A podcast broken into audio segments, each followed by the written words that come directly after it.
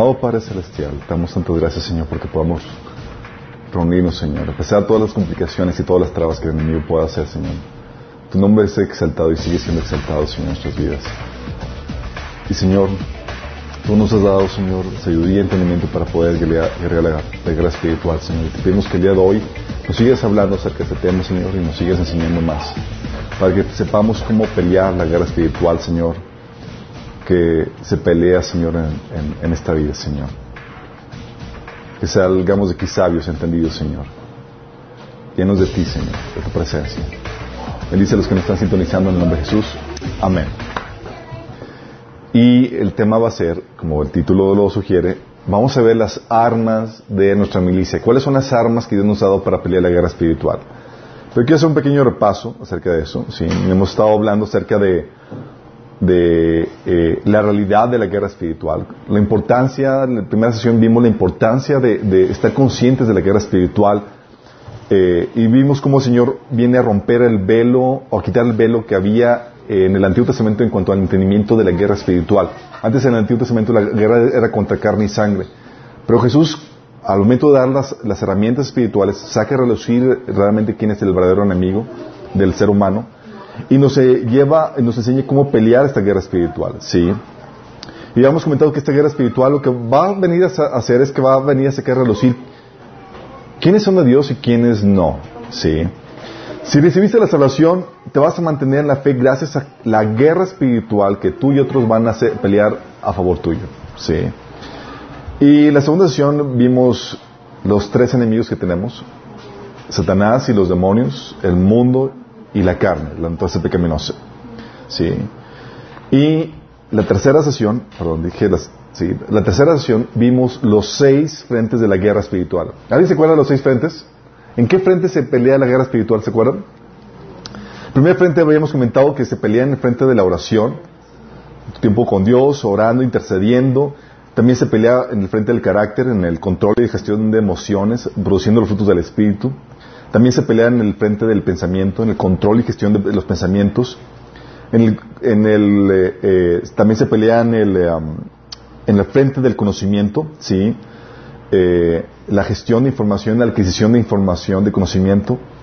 Y vimos también que se pelea en el, frente, en el frente de la obediencia, la gestión de la conducta. Y por último, en el, en el, eh, por medio del, del, ministerio, del trabajo, de las obras que Dios te llamó antemano para, para realizar. Son seis frentes que tenemos que estar siempre vigilando porque es la manera o son las áreas en, las que el enemigo va a estar atacándonos. Sí. Y hoy vamos a ver cuáles son las armas que Dios nos ha dado para librar esta guerra espiritual. Muchos de aquí estamos conscientes o algo familiarizados, porque no es un tema que, no se haya hablado en la iglesia, de la guerra espiritual. El típico pasaje que se ve es Efesios capítulo 6, donde habla de la armadura que tenemos en Cristo, ¿sí?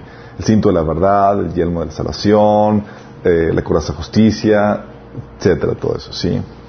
Pero eh, algo que debemos entender es que Pablo estaba hablando que hay una guerra espiritual y que hay ciertos elementos que Dios nos ha dado que son con los que tenemos que librar esta batalla. Y no creo que Pablo estaba siendo exhaustivo en eso, porque incluso en 1 Tesalonicenses capítulo 5, versículo 8, habla también de, eh, de la coraza de, del amor, ¿sí? de la salvación.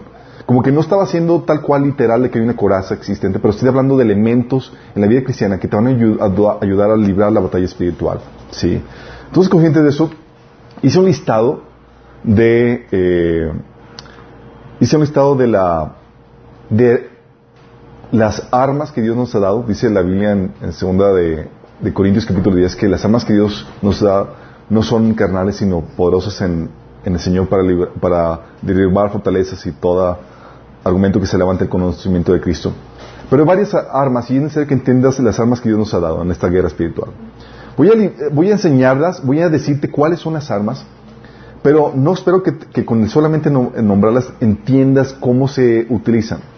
Para que sepas o tengas un entendimiento de, cómo se utilizan estas armas y cómo se aplican en tu vida, voy a, llevarte a, a una travesía en, la forma en que Satanás ataca y cómo utilizas estas armas. ¿sí?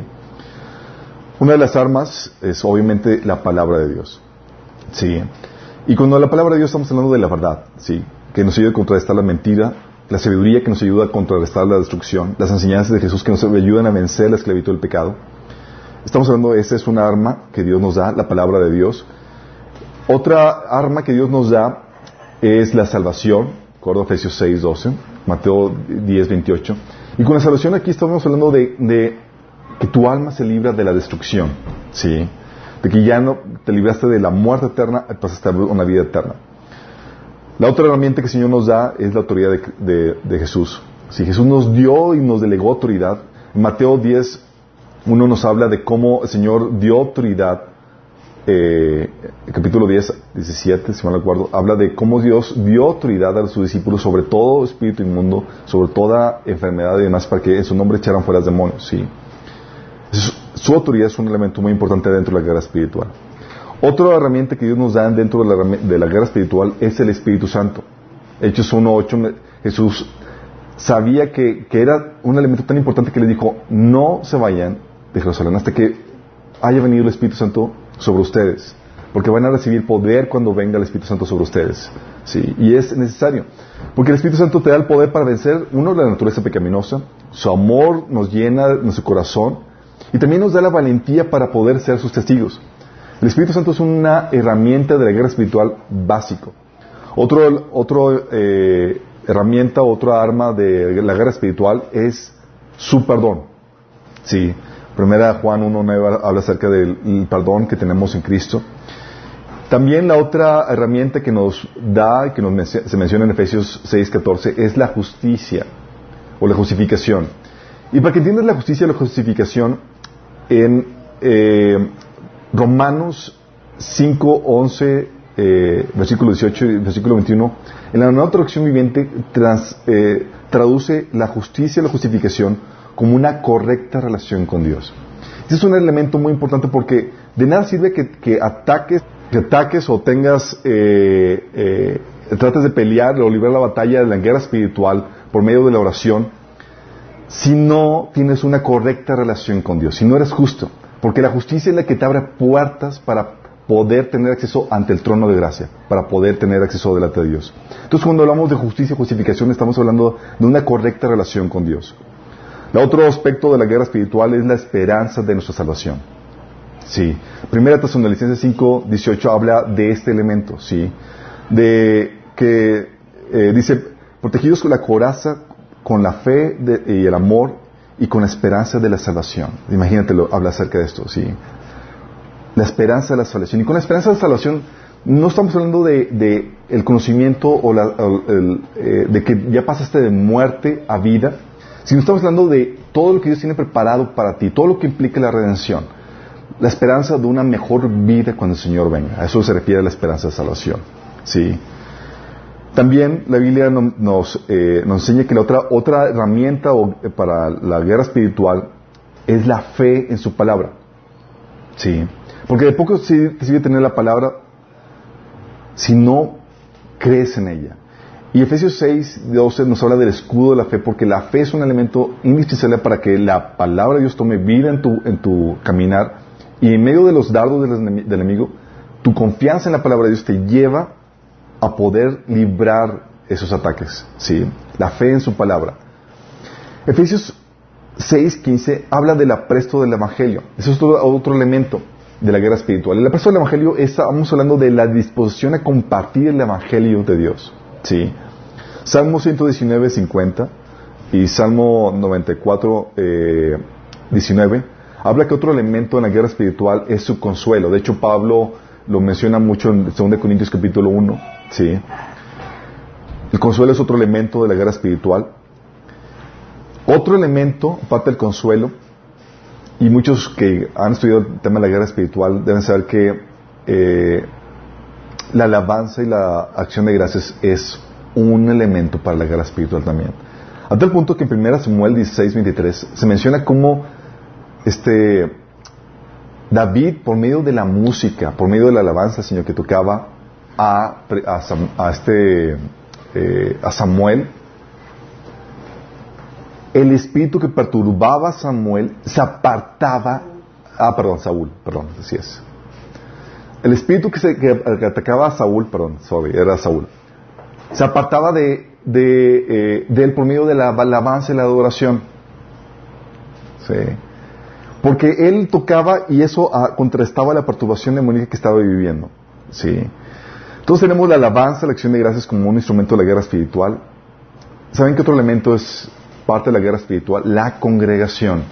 Y cuando hablamos de la congregación, estamos hablando de los líderes que pone Dios en, la iglesia, maestros, pastores, siervos, soldados. De hecho, a los siervos de Dios los llama Pablo, en 2 Timoteo 2.3, los llama soldados. ¿Sí? ¿Por qué soldados? En una guerra espiritual, obviamente, se requieren, un parte de la guerra espiritual, se requieren soldados. Y los líderes dentro de la iglesia son considerados soldados que pelean a favor de los demás miembros de la iglesia. De hecho, eh, tenemos a los maestros, pastores, a los líderes de la iglesia, pero también la, Biblia menciona que son los miembros de la iglesia en los que nos ayudamos mutuamente, por medio de los dones y, ministerios de cada uno. Colosenses 3.16, Galatas 6.2, Hebreos 3.13, habla acerca de esta protección que nos, que nos hacemos o que nos damos mutuamente. Entonces la congregación es un elemento dentro de la guerra espiritual. La oración, obviamente, es un elemento básico dentro de la guerra espiritual. Efesios 6.18 habla acerca de eso. El ayuno, otro elemento de la guerra espiritual. Mateo 17, 21, Jesús habla de que, hay cosas que solamente se vencen por medio de la oración y el ayuno. Eh, primera Juan 4, 19 y también Primera Tesalonicenses 5, 8 nos habla que el amor, manifestado en todos los frutos del Espíritu Santo, son otras herramientas que Dios nos da para librar la guerra espiritual. ¿Sí? Galatas 5 del 22 al 23 habla acerca de eso. Y les ha de algunos que ¿Saben qué otro elemento Dios utiliza en la guerra espiritual? El aceite. Dios utiliza el aceite. De hecho, te enseña en Marcos 6, 13 y Santiago 5, 14 que era un elemento que utilizaban los apóstoles para poder orar por la gente y traer sanidad sobre sus vidas. De hecho, Santiago 5, 14 dice, ¿está algún enfermo entre ustedes? Llamen a los ancianos, eh, al enfermo y oren por él y si hay, hay eh, pecado le será perdonado y será sanado. ¿sí? El aceite es un elemento dentro de la guerra espiritual.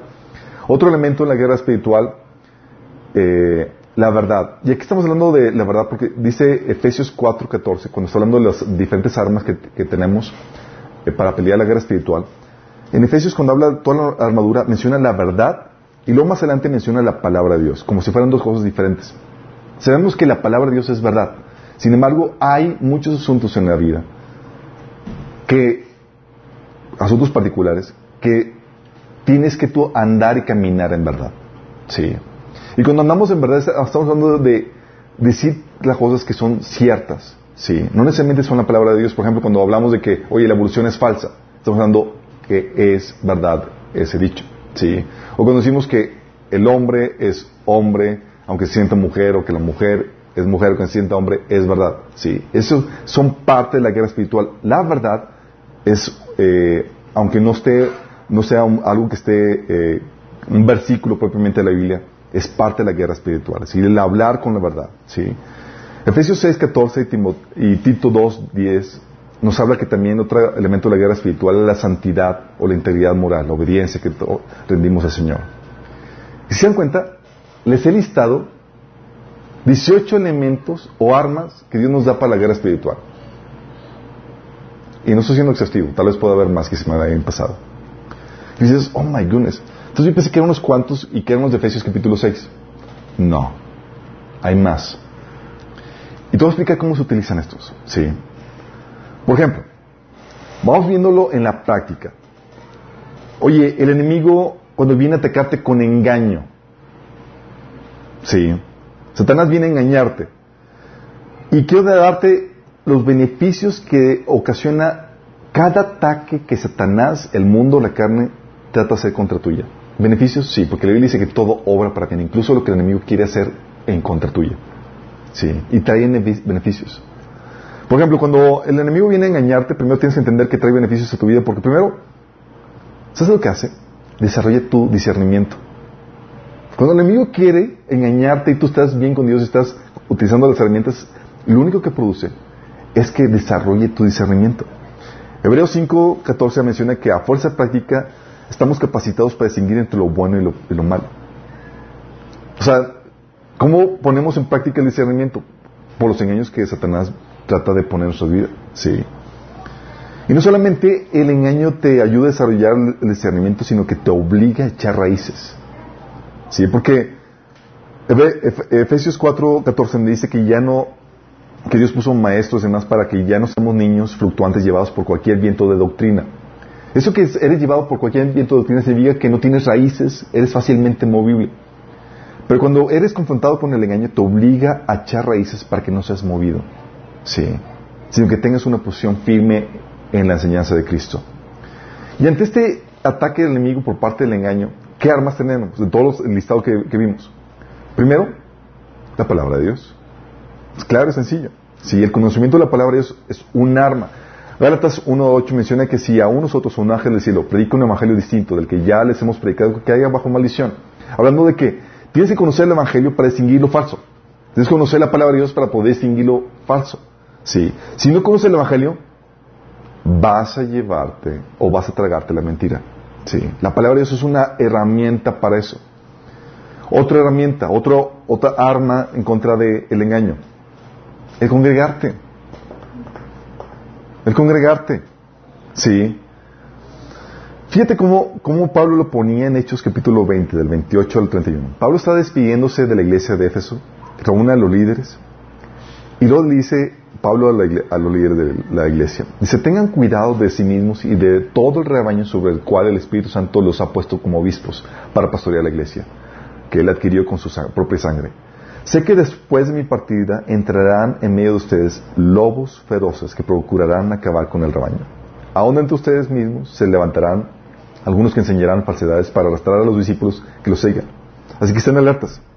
Recuerden que día y noche, durante tres años, no he dejado de molestar con lágrimas a cada uno en particular. Y aquí lo que Pablo estaba hablando era que Dios, y en otros pasajes también la, Biblia menciona, que los pastores están ahí para velar por nuestra salvación. Sí, por nosotros, para protegernos. Y que Pablo está diciendo, hey, a ustedes líderes, van a entrar lobos. Ustedes son los responsables de las ovejas. Sí, porque cuando uno comienza o llega a Cristo, uno viene a ser, su conocimiento de Dios es básicamente nada. Sabe lo básico de la salvación porque Dios tomó, tomó su decisión por Cristo.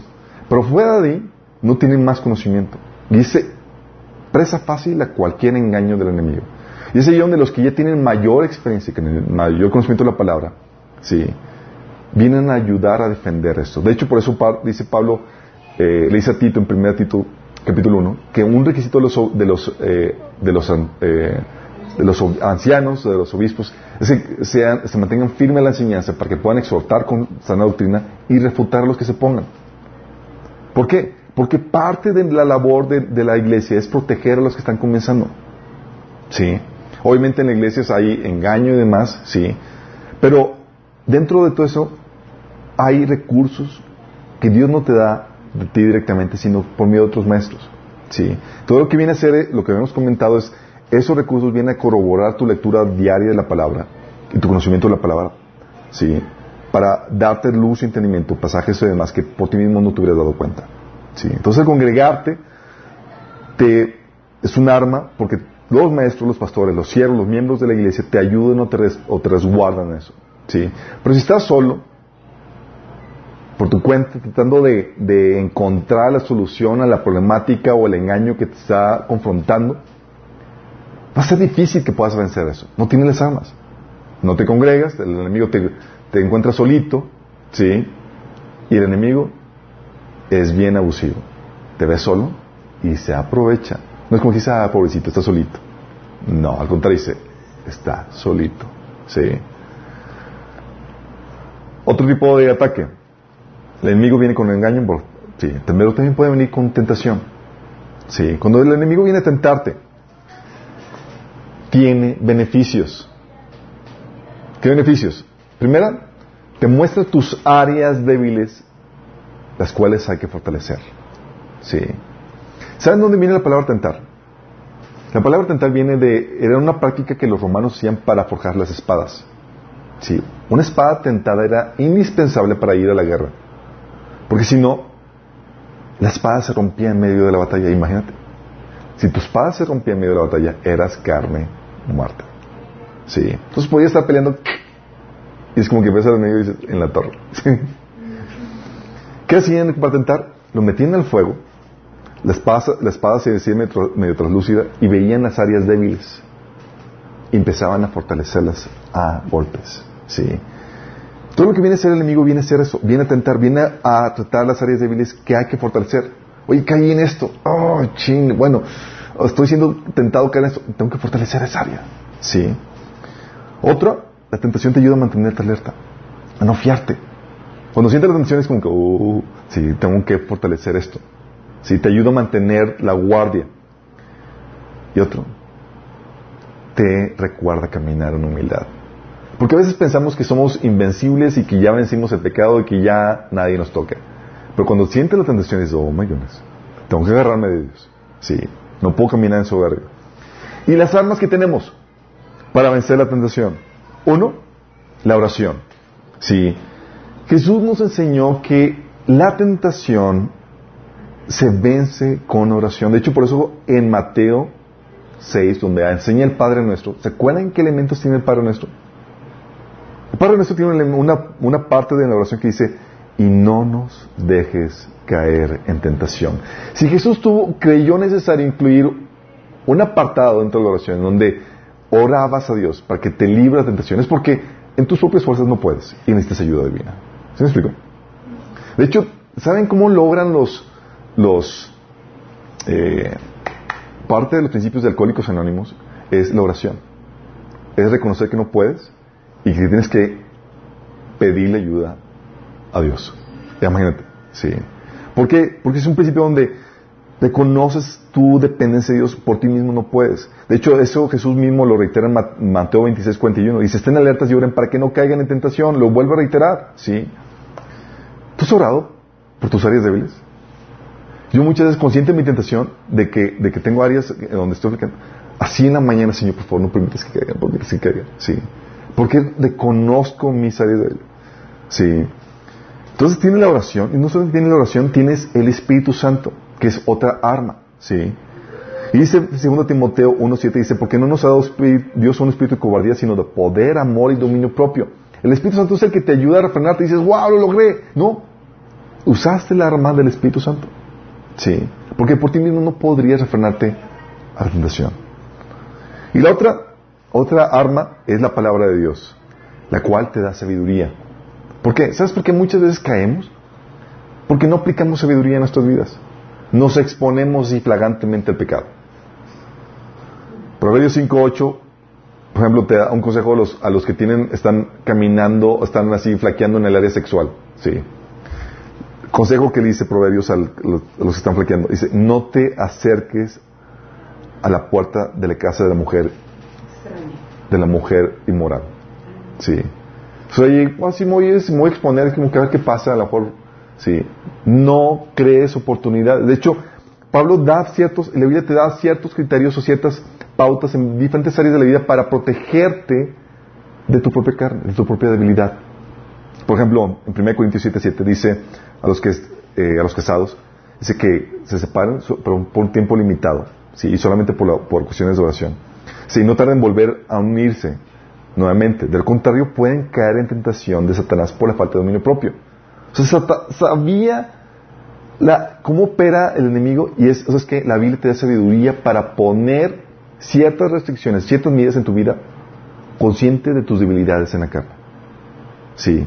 Dices, oye, no, a mí no me pasa nada y, yo salgo con la, con, la, chica solo y estoy, estoy solo en su apartamento y tal cosa. Y, o sea, no estás tomando las medidas que Dios te pone en su palabra para evitarte el caer en la tentación. Entonces hay sabiduría que Dios te da por su palabra. Entonces tienes armas, la oración, el Espíritu Santo y la palabra de Dios para pelear en esa, en ese frente. Oye, que el enemigo, te, Satanás, logra hacer que caigas en pecado. ¿Qué beneficios puede tener eso? Pues ninguno, ¿verdad? No, sí tiene beneficios. ¿Sabes qué beneficio? ¿Qué beneficio, puede traer que caigas en pecado? Una vez vimos una predicación que se llama La ventaja del pecado. Sí, estaba publicada en la página, en el canal de Minas. Pero ¿sabe lo que hace? aún el caer en pecado, a los que aman a Dios, obra para bien. Lucas 7:47 te habla que al que mucho se le perdona, mucho ama. Caer en el pecado que te ayuda y obviamente recibir el perdón de Dios, lo que te lleva es, repercute en generar un mayor amor a Dios, un amor, mayor amor de ti hacia Dios. Te sientes en mayor, más en deuda con el perdón del Señor. Wow, Señor. Y eso te, lleva, te lleva a sentirte más comprometido, te lleva a apreciar el amor de Dios para tu vida. Dices, órale. Sí. Y lo otro, como dice en Galatas 6.1, te lleva a caminar en humildad. Ya no apuntas ni te echas tan fácilmente el pecado porque ya sabes la situación en la que has estado metido. Sí. La arma poderosa que tenemos para librar el pecado, las caídas que tenemos, el perdón de Dios. Es un arma poderosísima. 1 Juan 1.9, si confesamos nuestros pecados, Dios, que es fiel y justo, nos lo perdonará y nos limpiará de toda maldad. Y dices, wow, ¿te imaginas si no tuviéramos esa arma? Estaremos en la lona. Pero Dios dice, ¿qué dice, hijo? Utiliza mi arma. Sí. Y muchos, la problemática es, están ahí caídos. Y dicen, no soy, no soy digno de tu perdón. nunca fuiste digno y nunca lo seremos. Es por su propia, por su pura gracia que el Señor nos da ese perdón. Sí. ¿Te entendemos? Y si tú aceptas ese perdón, va a generar en ti una mayor devoción, una mayor gratitud y un mayor compromiso en tu Dios. Sí. Una mayor gana de, luchar por Él. Oye, otra forma en que el enemigo viene a atacarte. Perturbación. Y cuando hablo de perturbación es cuando el enemigo te ataca con, con pensamientos, sentimientos que vienen de afuera, ¿sí? Te trae temores, desánimo, condenación, acusación, pensamientos que, que no oran a Dios. Y dices, oye, ¿qué beneficio puede tener eso? Cuando el enemigo te ataca con perturbación, primero, ¿sabes qué hace? Te enseña a caminar por convicción, por decisión. A veces, por la perturbación, no sientes a Dios. A veces por la perturbación no te sientes bien, pero tú sabes cuál es la realidad. Tú sabes que Dios está ahí. Tú sabes que Él está contigo aunque no lo sientas. Y aprendes a caminar por convicción. Si a veces te sientes desanimado, pero tú aprendes a caminar por convicción. Si en medio de la perturbación sigues caminando, no te quedas. Y te enseña a caminar por convicción, por decisión, y te enseña a pelear la batalla en la mente. Sí. Es parte de... ¿Qué armas tenemos? Tenemos varias armas. Una es la justicia que hemos comentado. Oye, Romanos 8:33, ¿quién se atreve a acusarnos, acusarnos a nosotros? A quien Dios ha elegido para sí. O sea, ¿quién, ¿quién se atreve a acusarte? Pues yo me acuso. El enemigo te acusa, sientes la acusación y dice, nadie te puede acusar porque Dios mismo es quien te puso en una relación correcta con Dios. ¿Sí? Él ya hizo todo para ponerte en una relación correcta. Oye, tu pecado y demás, para Dios no es problema. Él ya te puso en esa relación correcta. La justicia de Dios es un arma que te pone en relación correcta con Dios. Otra arma, la oración. Oye, vienen emociones, estás conmocionado, estás cargado y demás. Dice la Biblia en Efesios 4, del 6 al 7. No se inquieten por nada. Más bien, en toda ocasión, con oración y ruego, presenten sus peticiones a Dios y denle gracias. Y la paz de Dios, que sobrepasa todo entendimiento, cuidará sus corazones y sus pensamientos en Cristo Jesús. Dios, wow. O sea, sentías el, el, así la, que el enemigo te estaba tupiendo en tus pensamientos, en, en tus emociones, te descargaste con Dios, oraste, intercediste y el Señor te viene a llenar con su paz, igual a tus emociones y tus pensamientos. sí, la, la herramienta de oración. Oye, otra herramienta, la palabra de Dios. La palabra de Dios que viene a atraerte ánimo en medio de la aflicción. ¿Sí? A veces el enemigo viene a atacarte con pensamientos y demás, pero viene la palabra contrarrestar eso. ¿Sí? Oye, en tiempo de una pérdida, se murió un familiar tuyo, además, en Cristo, y tú estás ahí todo desgarrado por la, situación. Oye, ¿recuerdas el pasaje de 1 Tesalonicenses 4.13 que dice, hermano, no quiero que ignoren lo que va a pasar con los que ya han muerto, para que no se entristezcan como esos otros que no tienen esperanza. Y fíjate, si tú no conocías la palabra de Dios, te entristecerías como los que sí tienen, eh, como los que no tienen esperanza. Sí, pero el conocimiento de la palabra de Dios te lleva a tener una tristeza que se sobrelleva, una tristeza con esperanza. Sí, es la palabra de Dios lo que te lleva a luchar en medio de situación de perturbación. Oye, a veces no sientes la presencia de Dios por la perturbación y demás, pero tú sabes que la palabra de Dios dice que Dios está donde dos o más se tronan en su nombre. O que, cuando, que puedes acercarte al trono de gracia para alcanzar misericordia para el oportuno socorro. Sí. Y no solamente tienes la palabra de Dios, tienes el consuelo de Dios. Salmo 94, 19 lo pone de esta forma. Dice, cuando a mí la angustia me iba, cuando a mí la angustia iba en aumento, todas las emociones, a toda la angustia, todo lo que da, tu consuelo llenaba mi alma de alegría. Wow. Y ha pasado que estás así con todo atiborlado, que no, ya no soy digno, empieza con todas las emociones, todo lo que da, parte de la perturbación. Vas delante de Dios y Señor te da y te explica la situación que estás viviendo, te da un porqué, un propósito, un consuelo el cual viene a traer gozo y alegría a tu corazón. Sí. Y el consuelo de Dios es muy importante. De hecho, Pablo en, primera, en 2 Corintios capítulo 1 menciona la importancia del consuelo para poder sobrellevar las tribulaciones que vivimos en Cristo. Sí. Y esto lo pongo separado a la palabra de Dios porque muchas veces el, aunque el consuelo puede venir en la palabra de Dios, y muchas veces viene, no necesariamente. A veces donde Dios te explica la razón de la situación difícil y adversa que estás viviendo. Pablo, por ejemplo, en, 2 Corintios capítulo 1 menciona que la razón por la cual están viviendo esta situación era para que no, aprendieran a no confiar en su fuerza humana, sino que aprendan a confiar en Dios, que rescata a los que pasan este tipo de dificultades. Y estaba recibiendo Pablo el entendimiento por qué estaba pasando esa situación. Sí. También, otra herramienta en, medio de la perturbación es la autoridad de Cristo. La autoridad para aprender al enemigo. Oye, estás siendo atacado, Tú puedes ordenarle al enemigo en el nombre de Jesús que se aparte de ti. Recuerdo situaciones en las que, eh, como Jesús lo decía, decía, vete Satanás, porque escrito está. El enemigo estaba perturbándolo con tentación y él reprendía al enemigo. Y muchas situaciones en donde hemos, eh, entre nosotros, hemos vivido situaciones de guerra espiritual, en donde utilizamos solamente una parte de las herramientas. Recuerdo platicando con una amiga, me decía, le digo, oye, ¿cómo vas con, los ataques de perturbación? Y ya bien, estoy utilizando la palabra, la palabra, y nada más, se está reprendiendo al enemigo, donde viene el ataque, así como Jesús nos enseñó, dice, no. ¿Y te está funcionando? No.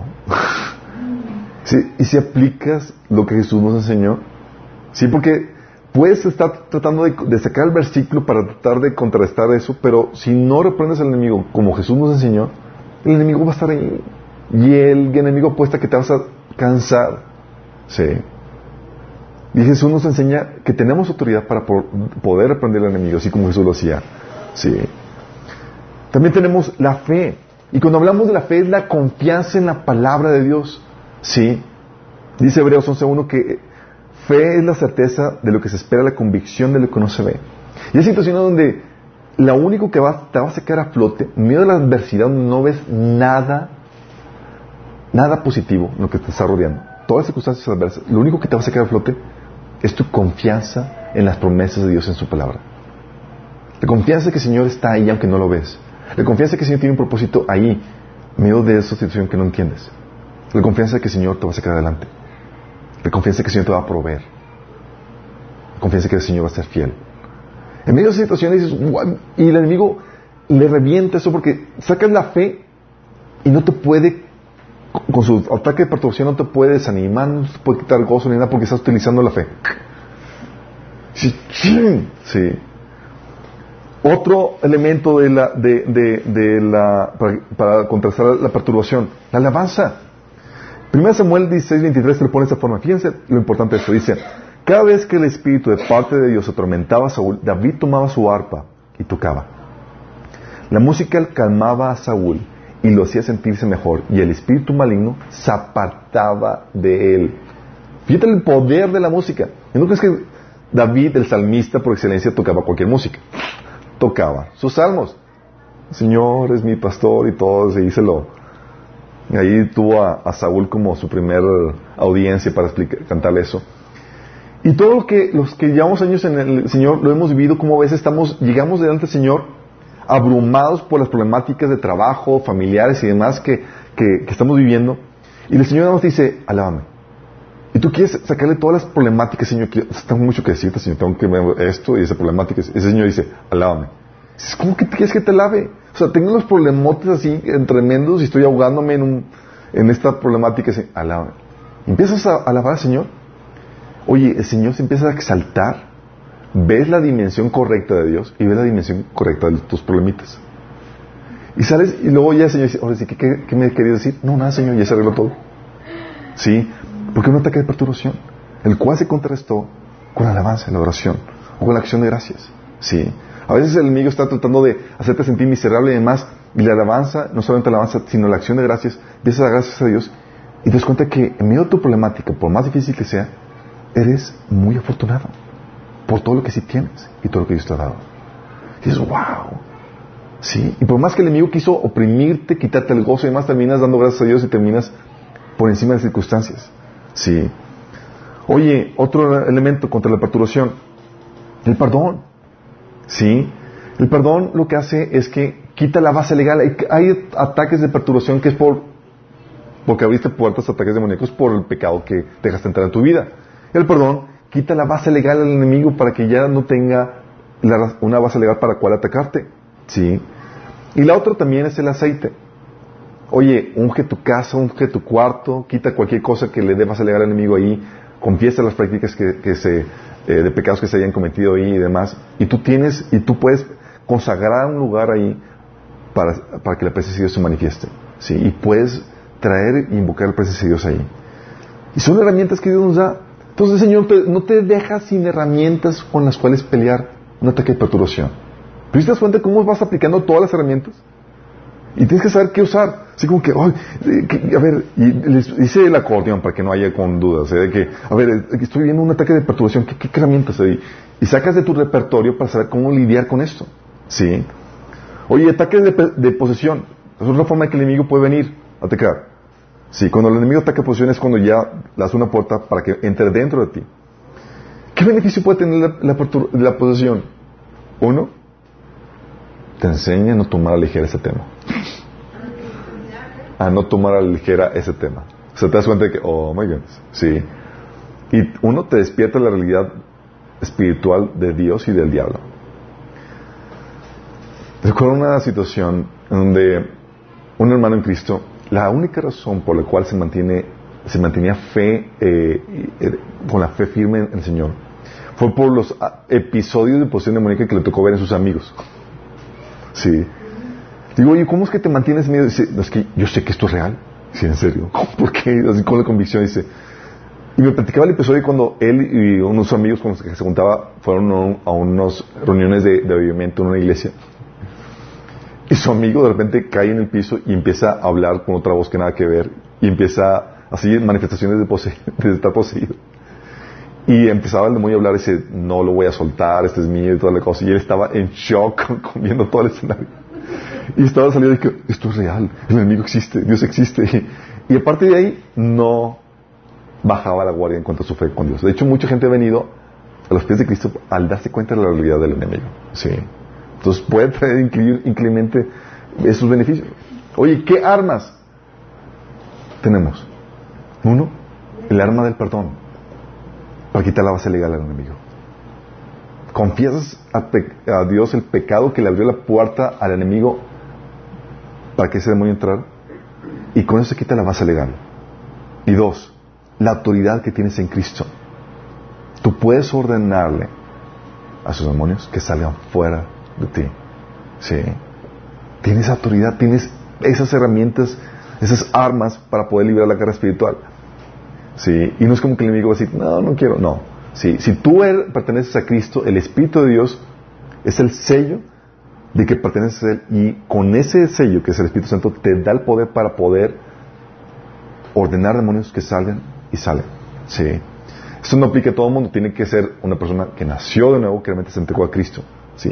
Hay episodios en la Biblia donde gente que no cristiana quiso utilizar el nombre de Jesús y ejercer la autoridad de Cristo sin ser cristiana y le fue muy mal. ¿sí? Entonces tienes que tener al Espíritu Santo de Dios, que es la membresía, es el gafete de que persona autorizada para ejercer la autoridad de Cristo. ¿Sí? ¿Vamos? Oye, ¿qué otra forma puede venir, de qué otra forma puede atacarte el enemigo? ¿Enfermedad? Sí, el enemigo puede atacarte con enfermedad. ¿Qué beneficio podría tener? 1 Corintios 11:30 te dice, nos enseña que la enfermedad puede traer corrección a tu vida. Disciplina. Es como que, a ver, andabas por malos caminos, te expusiste y el enemigo, órale. O te puedes guardar del pecado. Pablo hablaba de que eh, la enfermedad que tenía era un aguijón en la carne, un, enviado, un mensajero de Satanás para ofrecerlo, para ayudarlo a mantenerse humildito. Sí, imagínate. También, o sea, con eso de que beneficios que Dios cumple aún así medio de tu enfermedad, sus propósitos. Y también que puede utilizar Dios la enfermedad para ser glorificado, para tener una, una forma gloriosa en la que en la que Él trae la sanidad. Por ejemplo, ¿qué fue? Fue antier, fue el viernes. Yo me sentía tan mal del cuerpo, tan mal, sí, que dije, tengo que ir al, al, al doctor para que me, para que me dé un medicamento súper fuerte y me, y estaba con dolor de huesos y demás, hasta el punto que fuimos al doctor al hospital y, estaba todo calambrado y estaba cojeando. Mi esposa me vio y me, me trajo una silla de ruedas, imagínense. Yo, qué oso, con silla de ruedas y toda la cosa. Con silla de ruedas estaba, me estaban llevando a consultar y dije, no puede ser tan, tan acabado estoy. Oh, Señor, te misericordia. Total que, eh, salimos de ahí, me dicen, no, pues tenemos que hacerle estudios para ver qué tiene, porque no es, no es gripa ni eso, entonces no estamos seguros. estudios, sí, tienen que hacer estudios de sangre este estudio del otro. Y dije, bueno, pues hasta mañana, pues a sufrirle esta noche. Oye, salimos de ahí, salí, estaba mal. En la noche oraban todo el mundo por mí. Al día siguiente, como si nada. Dije, ¿qué onda?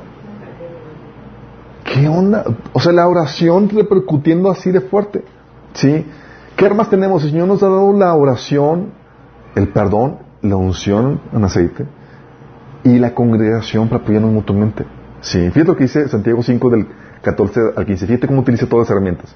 Y si está, está enfermo alguno de, de, ustedes, haga llamar a los ancianos de la iglesia, o sea, la congregación, para que oren por él, la oración, otra herramienta. Y luego con aceite, otra herramienta en el nombre del Señor. Y la oración de fe sanará al enfermo. Cuarta herramienta. ¿Sí? ¿Saben? Oye, la congregación, la oración, la unción, lo dice, la oración de fe sanará al enfermo y el, Señor lo levantará. Y si ha pecado, su pecado le, será perdonado. Y el perdón. Dices, wow, todas las herramientas para poder propiciar la sanidad. ¿Sí te das cuenta? ¿Cómo se estaba librando la guerra espiritual aquí? Ok, se digo, ¿qué hago? Están enfermos la gente. Pues utilizan cuatro herramientas de guerra espiritual. Sí, la oración, el perdón, la unción y la congregación. Órale. Sí. ¿Sí se dan cuenta? No era cualquier cosa. Y, y, Santiago está utilizando las diferentes armas que Dios nos dio para poder librar el ataque en este frente. ¿Vamos bien? Oye, cuando el enemigo quiere atacarte, ¿de qué otra forma te puede atacar? Tratando de traer destrucción a tu familia, a tu negocio, a tus finanzas. Sí, ah, me está yendo mal y toda cosa, sí. ¿Qué beneficio puede traer cuando el enemigo viene a atacar trayendo destrucción? Mi matrimonio está sufriendo. Primero, Lucas 6, 46 a 49 nos enseña que saque a relucir las áreas en las que no está fundada tu vida en las enseñanzas de Cristo. Si está siendo destruida tu vida en algún área, es porque no estás aplicando las enseñanzas de Cristo. Sí. Oye, no me está yendo bien aquí, estoy sufriendo aquí. Y lo que hace es que también la, la instrucción te alinea su voluntad. Salmo 119, versículo 71, dice el salmista, fue bien, fue bueno Señor que me afligieras para poder, para que, para que yo pudiera prestar atención a tus mandamientos. Porque cuando viene la aflicción es como que, ¿qué, está pasando? Sí. Y yo, ah, pues sí, sí. ¿Qué armas tenemos? Uno la palabra de Dios que es, aquí viendo a detalle, es su conocimiento, su sabiduría. Lucas, lo que les había comentado, 6 de 46 y versículo 49, Jesús decía, ¿por qué me llaman Señor, Señor y no hacen lo que yo les digo? El que oye mis palabras y no las pone en práctica se parece a un hombre que construyó su casa sobre tierra y sin cimientos. Tan pronto la azotó la torre, el torrente, la casa se derrumbó y el desastre fue terrible. Dices, wow, se destruyó. ¿Qué fue? Hay una área, hay algo que no está basado en las enseñanzas de Jesús. Falta conocimiento. La palabra de Dios es una herramienta para poder contrastar esa, ese ataque del enemigo. La otra es la santidad, la integridad moral, la obediencia. Es otra herramienta porque poco te sirve tener conocimiento y no aplicarlo. ¿Sí? Es como que, ah, yo sí sé mucho. Y Jesús está diciendo, eh, si me escuches y no lo pones en práctica, eres ese tipo necio que, que le fue, que causó destrucción. ¿Sí? ¿Qué otra forma? La oración. Señor, oraba, nos enseñan al Padre nuestro Señor, líbranos del maligno. ¿Por qué creen? Porque requerimos oración para nuestros negocios y demás. ¿Sí? otra herramienta. La otra herramienta, otra arma es el amor. Muchas veces el amor manifestado en frutos del Espíritu Santo, como hemos comentado, muchas veces la destrucción que el enemigo viene a traer en matrimonios, en empresas y demás, trayendo división y demás, es porque no hubo nadie lo suficientemente maduro como para reaccionar con los frutos del Espíritu y parar los conflictos, parar las contiendas. Sí. Entonces, ¿tenemos herramientas para contrarrestar la destrucción que el enemigo quiere traer en nuestra vida? Las tenemos. Oye, ¿qué otra ¿De qué otro ataque puede venir? ¿Qué tal persecución? Cuando el mundo te ataca con persecución, ¿sí? el, mundo es otro, enemigo.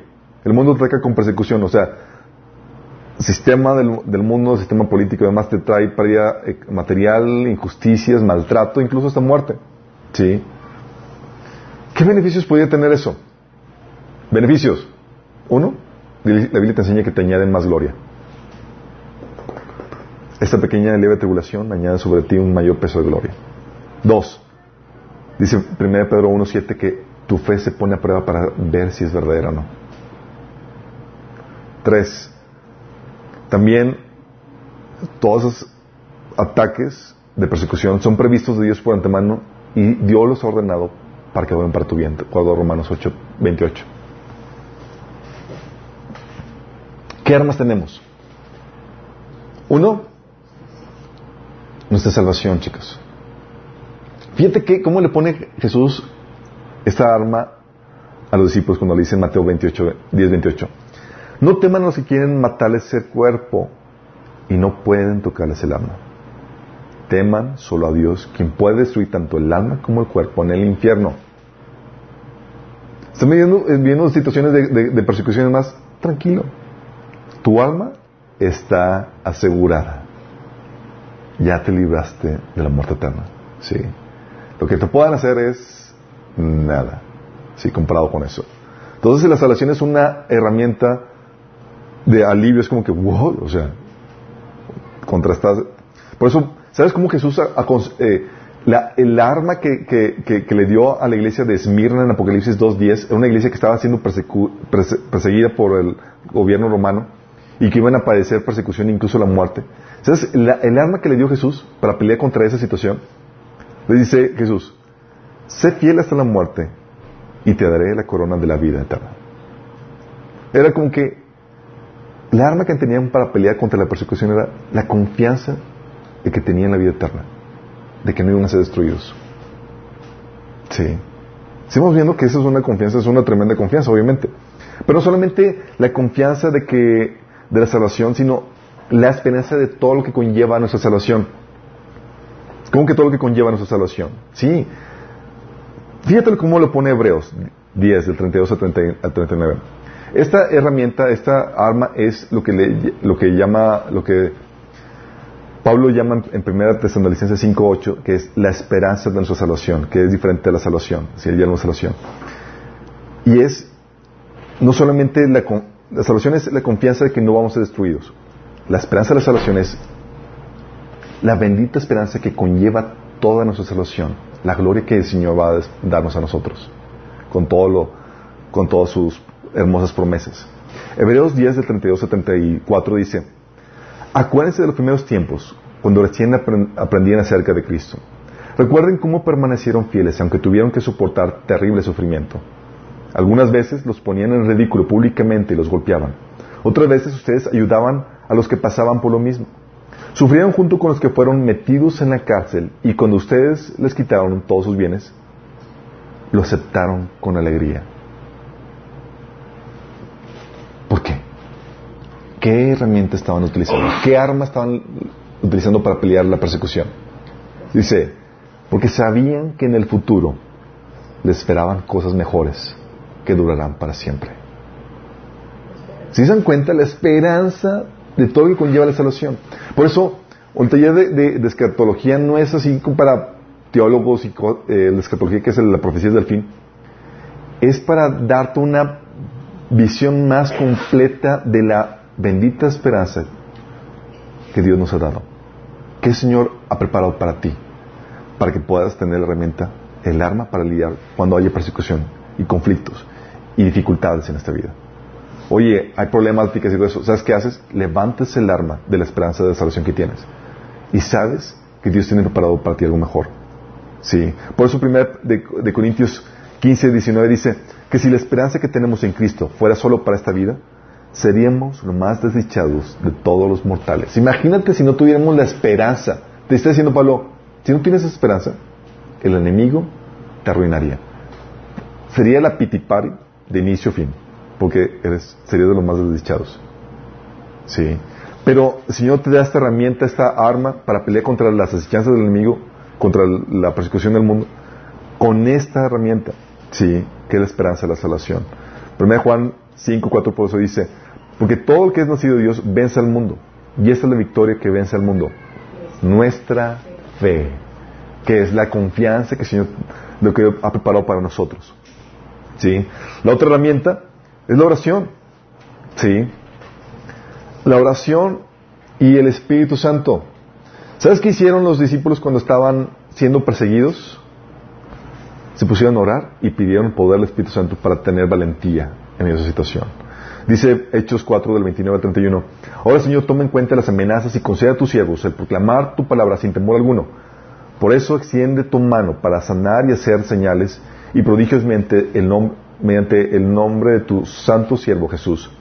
Después de haber orado, tembló el lugar en que estaban reunidos. Todos fueron llenos del Espíritu Santo y proclamaban la palabra de Dios sin temor alguno. A veces la persecución trata de infundir temor a nosotros. ¿Qué herramienta tenemos? La oración y la llenura del Espíritu Santo que te da y te funde ese valor para seguir hablando. Oye, otra forma en que el mundo te puede atacar es con difamación. ¿Sabes qué es difamación? Cuando hablan mal de ti. Y la difamación tiene beneficios en tu vida en Cristo porque, primera, pone a prueba la motivación con la que haces las cosas. ¿Por qué? Porque cuando nadie te lo agradece, cuando al contrario te acusan y te lo reclaman, ¿sabes relucir realmente si lo haces por amor a Dios o por, por ser visto por la gente o por el recibir la adulación de la gente que te rodea? Sí. Saca relucir realmente cuál es la motivación por lo que haces. Y también prueba tu servicio a Dios si es genuino o no. Sí. Oye, realmente lo hago por amor al Señor. Y hay muchos que quieren ser Señor porque quieren ser estrellitas. Pero tampoco hay persecución o difamación. Se agüitan. dice, Señor, ¿cómo pasó? ¿Por qué permites eso y soy siervo tuyo? No, pues te estoy probando a ver si realmente es genuino o no. Sí. ¿Qué armas tenemos? ¿Sabes qué arma Pablo menciona? Esto es muy interesante. El arma que, Pablo nos enseña que debemos utilizar contra la difamación es nuestra santidad. Dice Pablo, en primera de Pedro 2.15, la voluntad de Dios es que la vida honorable de ustedes haga callar a la gente ignorante que los acusa sin fundamento alguno. Está diciendo, te están difamando, utiliza el arma de tu vida íntegra, sí, de tu vida honorable, de tu santificación, para que se, para que calles la boca de los que te acusan con tu testimonio, con tu vida intachable. Sí. ¿Se dan cuenta cómo dices, wow, entonces, contra la información, mi santificación? Sí. De hecho, es la forma en la que los cristianos lo, avanzaban terreno, chicos. Porque los acusaban y demás, y hablan cosas terribles de, los cristianos. Pero al ver la práctica, cómo morían y cómo, y cómo vivían vidas santas y demás, se caía toda difamación y decían, wow, pero está viendo cómo se tratan y cuánto, cuán amor hay entre ellos y demás. Y, y por eso se convertía mucha gente en los tiempos romanos. Espero que también todavía haya algo de eso. Sí. Ah, Pablo dice en, en, en, Tito 2 del 9 al 10, dice, exhorta a los siervos a que se sujeten a sus amos, que agraden en, que agraden en todo, que no sean respondones, no defraudando, ni sino mostrándoles, mostrándose fieles en todo, para que en todo adornen la doctrina de Dios nuestro Salvador. Fíjate lo que está diciendo, está diciendo que la forma de ser atractiva la doctrina del Señor era con nuestra forma de vivir, que no tiene nada malo que hacer. Sí. Y es el enemigo, porque, y es la forma en que el enemigo ha podido vencer o ganar mucho terreno. ¿Saben cómo? Por medio de esos cristianos que ni deberían de llamarse cristianos. Dicen, si ese es cristiano, no, ¿para qué? Sí. Y el enemigo gana terreno. Pero cuando ven cristiano verdadero, se, eso es el antídoto contra la difamación. Sí. Entonces tienes la santidad, la integridad moral como arma contra la difamación también tienes la esperanza de nuestra salvación, sí, nuestra fe. Como ya comentado, Mateo 5 del 11 al 12 habla de que Dichosos serán ustedes cuando por mi causa la gente los insulte, los persiga y levante contra ustedes toda clase de calumnias. Alégrense llénense de júbilo, porque de esta, porque les espera una gran recompensa en el cielo. Así también persiguieron los profetas que persiguieron a ustedes. Y esta recompensa en el cielo, estamos hablando de la esperanza que implica nuestra salvación. Jesús viene con su recompensa. Sí. Entonces, cuando estés consciente de esa, eh, de la problemática, tú utilizas esta arma para aliviar la guerra espiritual. ¿Qué otra forma puede venir, eh, de qué, otro, de qué otra forma puede venir el ataque en contra tuya? Por parte del mundo, el, el mundo te puede venir a atacar con una mala influencia, ¿sí? Cuando el mundo te ataca tratando de mal influenciarte. Todos hemos vivido esa situación, ¿no? Y dices, oye, me están tratando, ya me salen malas palabras por contarme con aquella persona, o ya estoy pensando cosas que no debo, etcétera. ¿Sabes qué beneficio puede venir el ataque del ataque de la mala influencia? Una, a que te obliga a resguardarte en Dios. Porque por ti mismo no puedes contrarrestar el ataque de la mala influencia. Tienes que realmente estar pegado de Dios. Y dos, te obliga a permanecer creciendo. Porque el ataque cada vez aumenta. sí. Como ustedes ya se han, dado cuenta, la sociedad no está en mejores términos cada vez, sino en, peores términos. Y pone retos cada vez más grandes a tu fe. Si te obliga a estar creciendo. ¿Qué armas tenemos? Uno es tu justicia, que es tu relación correcta con Dios. Pasas tiempo con Él, Él te influencia por medio de sus palabras y la oración que tienes con Él. Sí. Dice 1 Juan 1.6, si decimos que tenemos comunión con Él y andamos en tinieblas, mentimos y no practicamos la verdad. Porque la comunión con Él te resguarda de andar en tinieblas. Sí. Otra arma, que es la congregación, como ya has comentado, tu relación con tu pueblo santo. Colosenses 3.16 habla de cómo debemos exhortarnos y enseñarnos unos a otros con toda sabiduría. ¿sí? Nos protegemos unos a otros de la mala influencia del mundo. ¿sí? Y la otra, y es algo que vimos cuando vimos la serie de eh, apartados, que vimos el peligro de la influencia del mundo, vimos que la forma de contra, o defendernos en contra de la mala influencia del mundo es con la disposición a conquistar al mundo para Cristo lo que Efesios 6, 15 menciona, el apresto del Evangelio, o en la versión reina eh, internacional, es calzados con la disposición a proclamar el Evangelio de la paz. O sea, la mejor herramienta, la mejor arma es una ofensiva. ¿Por qué? Porque el mundo quiere ganarte para él, aunque digan que no. Quieren ganarte para, para ellos. Y la mejor ofensiva es un, ataque. ¿Sí? Tú estás queriendo ganarlos para Cristo. Si bajas la guardia y no quieres ganarlos para Cristo, tú te expones a que ellos te quieran ganar. A que ellos te ganen. Porque ellos no van a bajar la guardia. Eso lo vimos en este taller, pero aquí te habla y te ayuda a entender qué es eso del apresto del Evangelio. Debes tener la, la, disposición a proclamar el Evangelio, a ganar almas para Cristo, a la gente que te rodea. Sí. Porque si tienes siempre esa disposición, va a una vas a contrastar la mala influencia del mundo. ¿Sabes a mí cómo me ha ayudado? episodios muy, pintorescos, recuerdo situaciones donde me invitaban, oye, yo quiero invitarte, me invitaban a un, algo indebido y demás. Digo, ah, sí, claro, pero déjame antes compartirte el Evangelio. Les compartí el Evangelio, se quedaron en shock y ya no me hablaban. Es como que me libré de su mala influencia. Sí. Entonces, cuando quieres compartirles, ya te, te ubican. sí. Y, y, te guardan la sana distancia porque que vas a juntarse contigo. Pero lo que pasa, si ya te ubican en ese sentido. Y así es la forma en la que, oye, recuerdo situaciones donde la misma que me decían, oye, y es que hay un chavo que me está acusando y que quiere que salga con él y toda la cosa. ¿Qué hago? Es que no quiero, y pero, pero es que es muy insistente. Yo, comparte el evangelio. Sí, y seguro que se va a aportar. y funciona, en serio funciona. Dices, órale, sí, el apresto del Evangelio, la disposición a compartir el Evangelio es un arma que debes utilizar.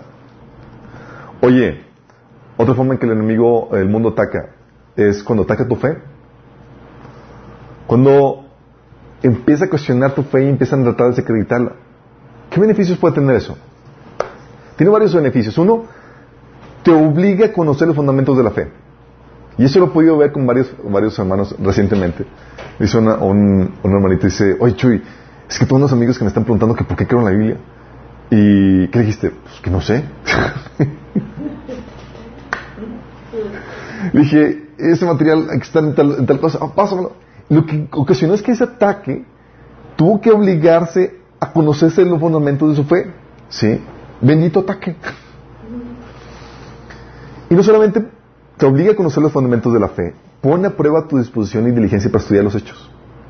¿Sí? Hay gente que nada más se, la, así, se le vive atacando, pero no tiene la disposición ni la diligencia para estudiar los hechos. Si estás en esa situación, apártate, no estás peleando la batalla, te van a conquistar en algún punto. ¿Sí? hay gente que en WhatsApp dice, es que me cuestionan mucho mi fe y demás. Si no tienes la disposición para investigar tu fe y contrarrestar los malos argumentos que te dan, no tienes el tiempo mejor salte, ¿sí?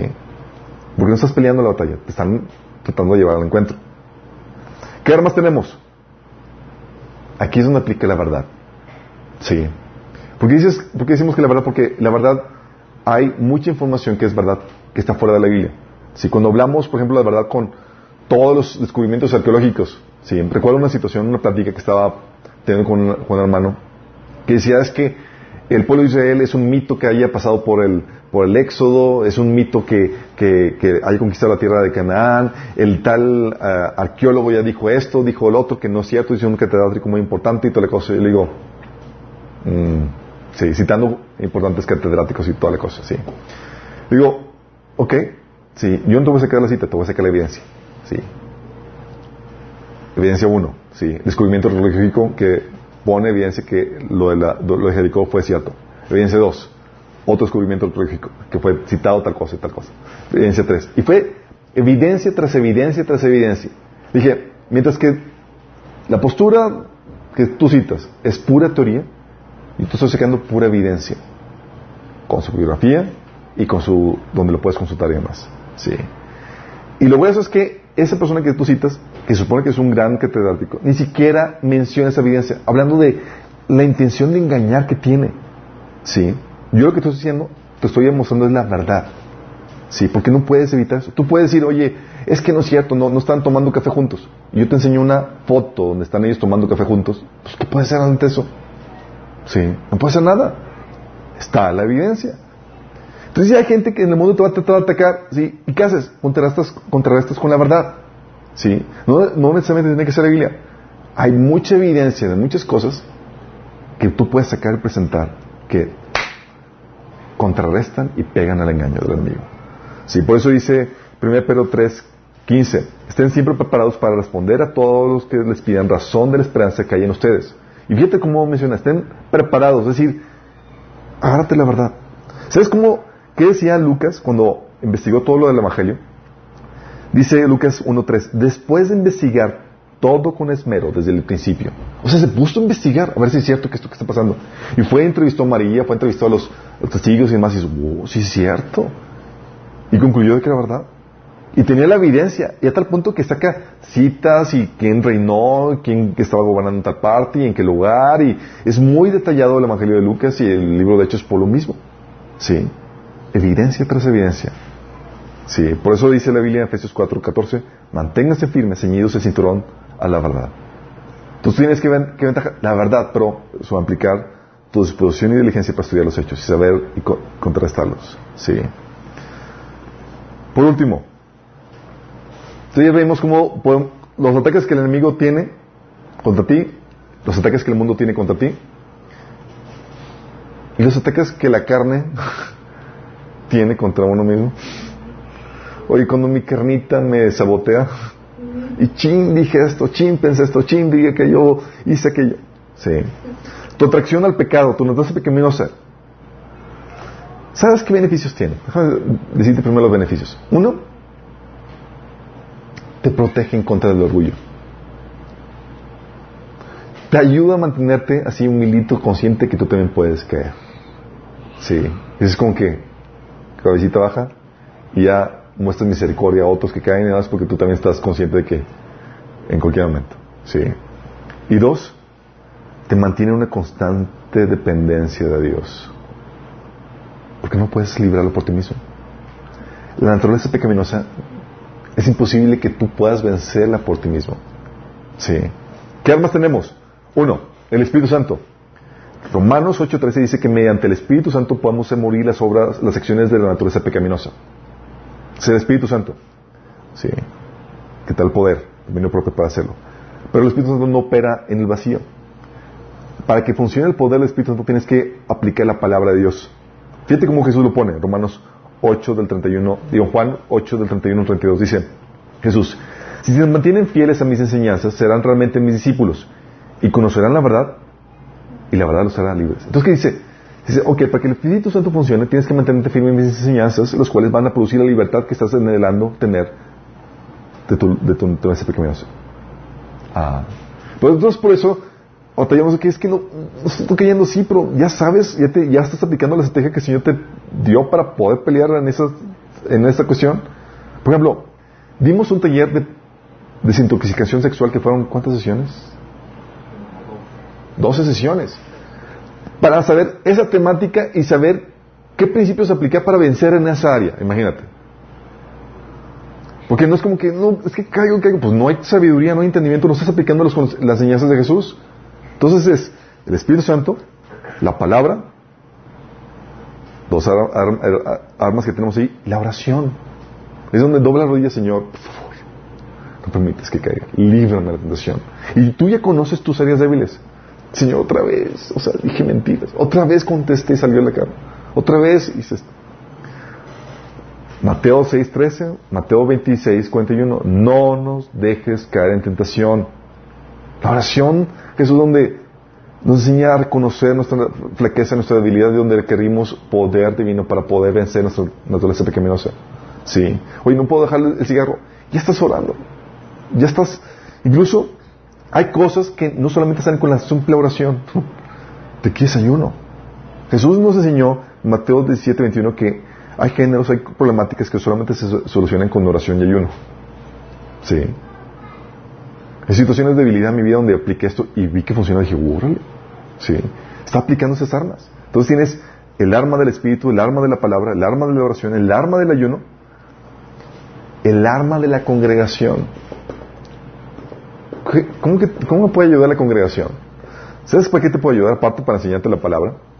Te puede ayudar para que confieses tu pecado.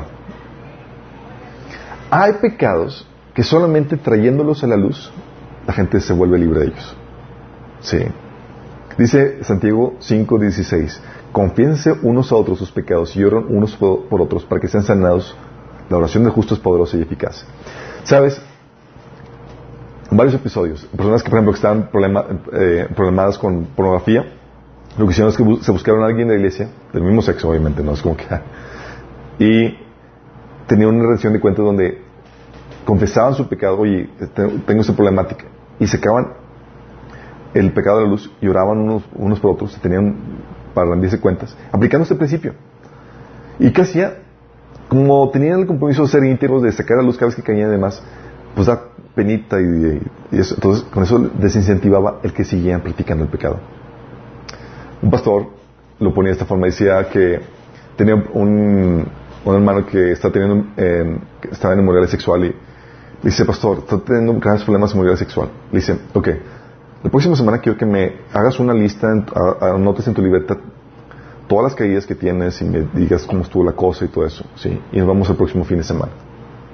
Entonces ven el próximo fin de semana y dice, ¿y tu libreta? Dice, no, no caí, pastor. ¿Por qué? No, no vas a saber que tenía que explicarlo. me mantuvo al margen, me mantuvo. ¿Sí? Y lo que hace es, el confesarse a nosotros los pecados, el orar unos por otros, el ayudar a pedir ayuda, ¿sí? es poderoso. La congregación es una herramienta. Y la herramienta, obviamente, es, la otra herramienta es el perdón cuando uno cae. Si confesamos nuestros pecados, Dios es fiel y justo para perdonarnos y limpiarnos de toda maldad. 1 Juan 1.9. Si te das cuenta, para cada forma de ataque que el enemigo puede hacer en contra nuestra, tenemos poderosas armas espirituales para contrastar tanto el ataque de Satanás en las diferentes formas que puede venir, para contrastar el ataque del mundo y para contrastar el ataque aún dentro de nosotros, de la carne. Tenemos herramientas. Entonces no hay excusa. Por eso Jesús estaba tan consciente de lo que estaba haciendo cuando hizo su iglesia, que Jesús dijo, Mateo 16, 18, que las puertas del Hades, o sea, las puertas del infierno, no prevalecerían contra su iglesia por las poderosas armas que Jesús estaba dando a la iglesia para contrarrestar el ataque del, enemigo. ¿Sí estamos conscientes de esto? Entonces, oye, ¿cómo se pelea la guerra espiritual? O sea, no me voy a sacar solamente con las armas de Efesios capítulo 6. Sabes que hay un buen repertorio. Y la idea es que tú aprendas cómo pelear o cómo utilizar esas armas en los diferentes frentes. ¿Sí? Que te hagas un experto utilizando la autoridad de Cristo. La palabra de Dios, ¿sí? La oración, ¿sí? Eficaz. El, el, eh, el, cómo sacarle provecho al máximo del Espíritu Santo, ¿sí? La sabiduría, etc. Todas esas armas te van a ayudar a librar la batalla, a tener victoria en tu vida cristiana. ¿Sí? Porque ya no tenemos excusa. Eso es lo que Pedro nos decía que Dios nos ha dado todo lo que necesitamos para vivir una vida piadosa, una vida en obediencia a Cristo. Tenemos todo. Entonces, si tienes derrotas, es porque estás aprendiendo a pelear. Sí, pero no temas. La guerra espiritual se libre con sabiduría. Y eso lo vamos a ver en la próxima sesión. Sí. Porque no creas que el enemigo es como que viene así a traer la, la, guerra. La, eh, no, es estratégico en cómo, cómo utiliza sus herramientas, sus, sus o cómo viene a atacarnos. Y tenemos que saber cómo opera el enemigo, ¿sí? Y cómo pelear la guerra, con, sabiduría. Y antes de terminar, quiero invitar a las personas que nos están sintonizando que no le han entregado su vida a Cristo, que todavía siguen viviendo sus propios caminos, que siguen haciendo su voluntad. Si tú sigues haciendo tu voluntad, lo que crees que es bueno, aunque creas que es bueno, te doy una invitación a que rindas tu vida a Cristo. Tu concepto de lo bueno y lo malo está equivocado. Dios es el que establece la concepción de lo bueno y lo malo. Si estás dispuesto a rendir tu vida a Cristo, la Biblia te ofrece el perdón de pecados. Y eso es muy importante porque la Biblia dice que por causa de seguir nuestros propios caminos, nuestra propia voluntad, hemos pecado contra Dios. Y el pecado contra Dios es tan grave, no es como pecar contra cualquier hijo de vecina ni contra cualquier ser humano, es tan grave que se castiga con una eternidad en el infierno. Pero el Señor no quiere que mueras, sino quiere que vivas y que te reconcilies con Él y que lo conozcas y que experimentes el amor y, las cosas buenas que Él ha preparado para ti. Y si quieres recibir el amor del Señor y el perdón y reconciliarte con Él para que experimentes esta relación y puedas tener la vida eterna, te quiero enviar a una oración de rendimiento, donde te rindes tu vida, donde confiesas que Jesús es el Señor y donde dices que crees que realmente murió por ti y resucitó de los muertos. Si quieres hacer esto, cierra tus ojos y dile, Señor Jesús, esta tarde, Señor, me arrepiento de mis pecados, de seguir mis propios caminos. Y te pido que me perdones y que me salves y que me sanes, Señor. Yo te entrego mi vida, Señor. Te acepto como mi Señor mi Salvador. Yo creo que moriste por mí en la cruz y que resucitaste para el perdón de mis pecados. Yo recibo tu regalo de la vida eterna. Amén. Si tú hiciste una oración genuina de rendimiento, dice la Biblia que debes ahora producir frutos que muestren tu arrepentimiento. Y dos frutos son básicos. Uno es el empezar a leer la Biblia a partir del Nuevo Testamento para empezar a obedecer lo que el Señor te dice ahí. Y la otra es congregarte. Si no hay por lo menos estos dos frutos que muestren tu arrepentimiento, tu oración fue hueca, no funcionó. ¿sí? De todos los demás, ¿qué pensaban? ¿Que la guerra espiritual era más sencilla? Tenemos un montón de armas, recursos que Dios nos ha dado para saber cómo librar la guerra espiritual. Sí, y tenemos que dejar de ser niños tratando de ver, porque lo único, hay gente que solamente utiliza, tiene una, un arma, sí. Como dicen, no, no, sé si no escuchar el, dicho de que el que solamente tiene un martillo ve todos los problemas como un clavo, sí. Y hay una problemática, martillazo, sí, porque nada tenemos una herramienta. Y Dios nos ha dado, ha puesto en nuestra situación un montón de herramientas. Y tenemos que aprovecharlas y tenemos que utilizarlas. Porque la guerra espiritual está, y más en los tiempos que estamos viviendo, muy severa. Sí. Y Dios tal vez dice, no la siento. Si estás comenzando es entendible que no la sientas tan fuerte. Pero Dios va a ir librando, si va dejando que el enemigo venga más fuerte a tu vida cada vez más, conforme el crecimiento que debes seguir teniendo. Sí. ¿Por qué lo hace? Para que pueda exhibir en ti la, necesidad de ir aprendiendo a guerrear y a pelear esta guerra espiritual. Entonces aprovecha ahorita que los tiempos están pacíficos, si es que están pacíficos. Y si estás en medio de la de la guerra, ya vas tarde. ¿Sale? Vamos a orar. Amado Padre Celestial, te doy tantas gracias, Señor, porque nos enseñas cómo pelear, Señor. Gracias por enseñarnos cómo vencer las diferentes formas en las que el enemigo, Satanás y los, y los sus demonios, Señor, el mundo y aún nuestra carne, Señor, vienen a atacarnos. Gracias, Padre, porque tú nos enseñas cómo vencer en cada una de esas diferentes eh, ataques, Señor, que ellos realizan contra nuestra Señor. Padre, que podamos ser sabios y diligentes en aplicar cada una de las armas que tú nos has dado, Señor, para liberar la guerra espiritual, Señor, tanto por nosotros como para por nuestra gente que nos rodea, Señor. Que podamos tener y cosechar muchas victorias para ti. Te lo pedimos, Señor, en Jesús. Amén.